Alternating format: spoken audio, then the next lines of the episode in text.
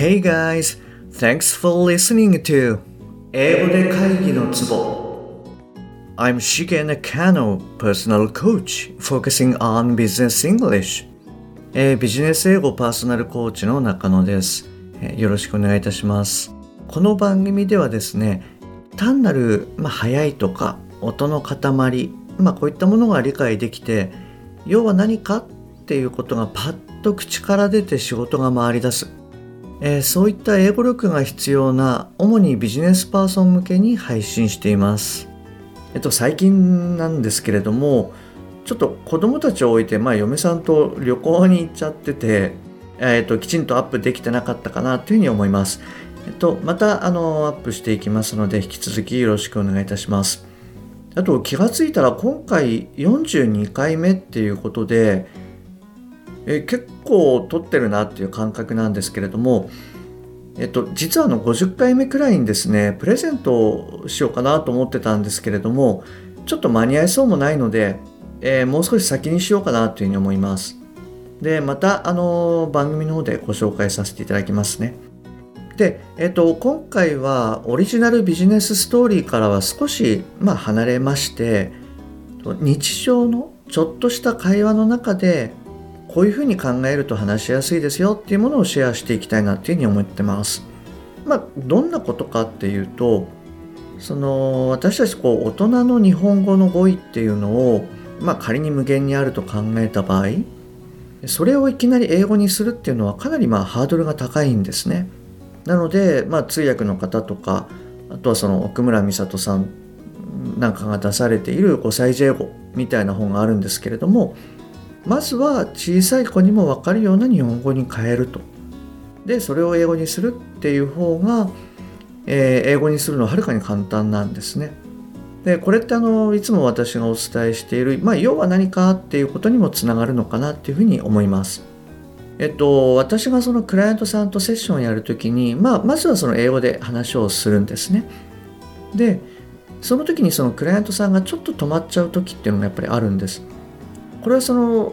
クライアントさんのレベルにもよるんですけれども例えば5秒経って出なかったら今何を言おうとしましたかっていうのを日本語で言うようにしていただいてます。それで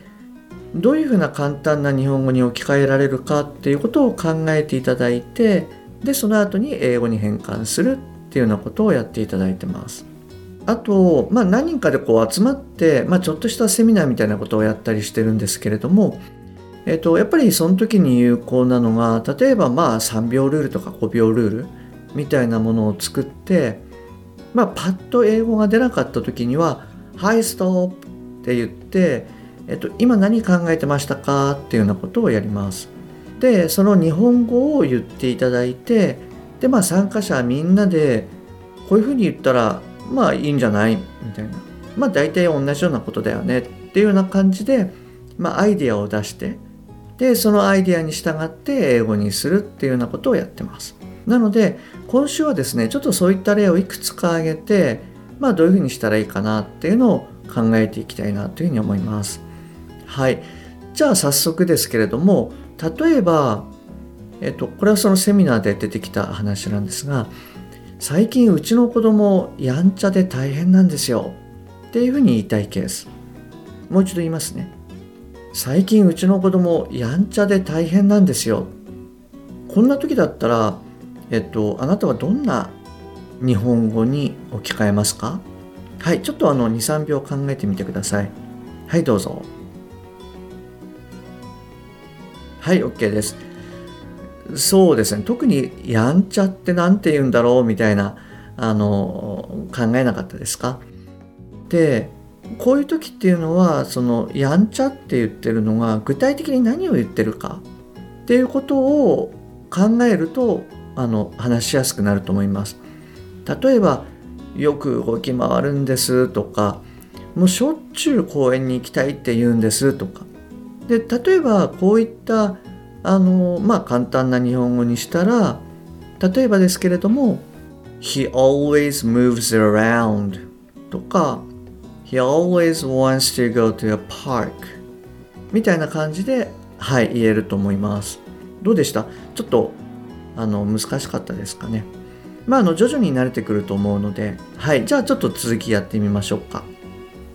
でまあそんなお子さんが例えばいたらですね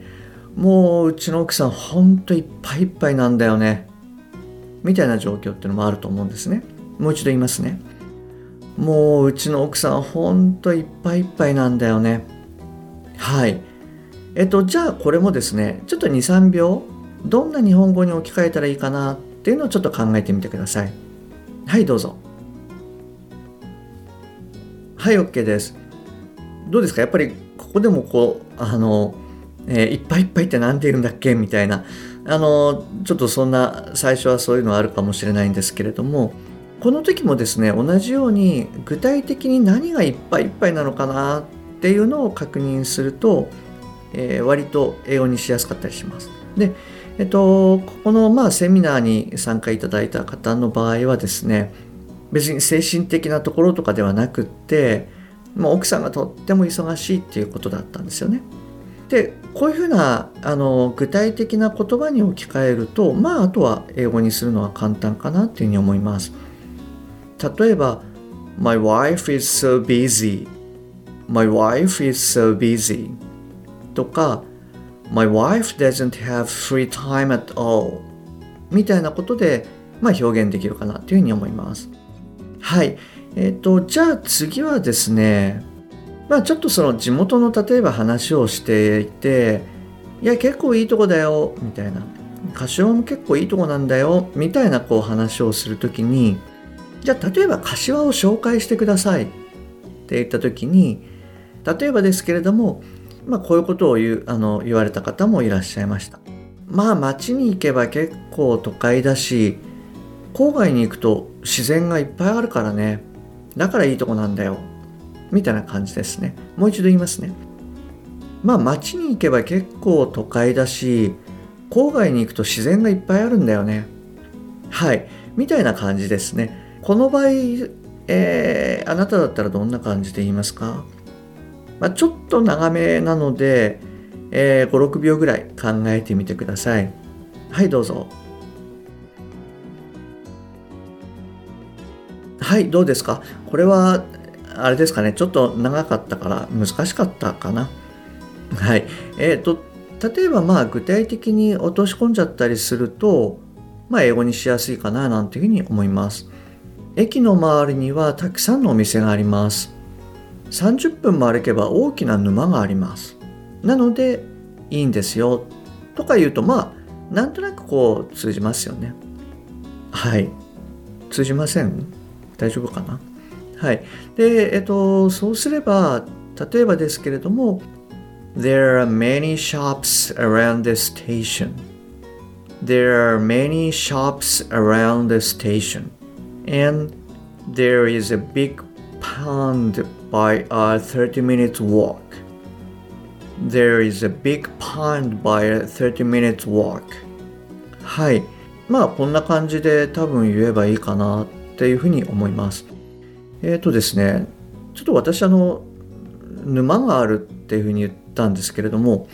えっ、ー、と実は沼ってあれ？英語で何だろうってちょっとパッと出てこなかったんですよね。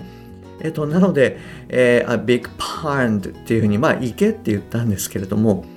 でどうもちなみにですね、沼のことは marsh っていうんですかね。marsh。えっ、ー、と、まあ、53年間生きてきて初めて聞いたような気がしました。はい。えっ、ー、と、まあ、こういう時って、この marsh っていう言葉が分かんなかったとしても、まあ、pond、まあ、池っていうと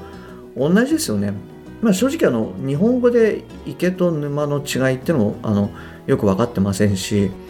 まあそういうニュアンスでいいんじゃないかななんていうふうに思います。はい。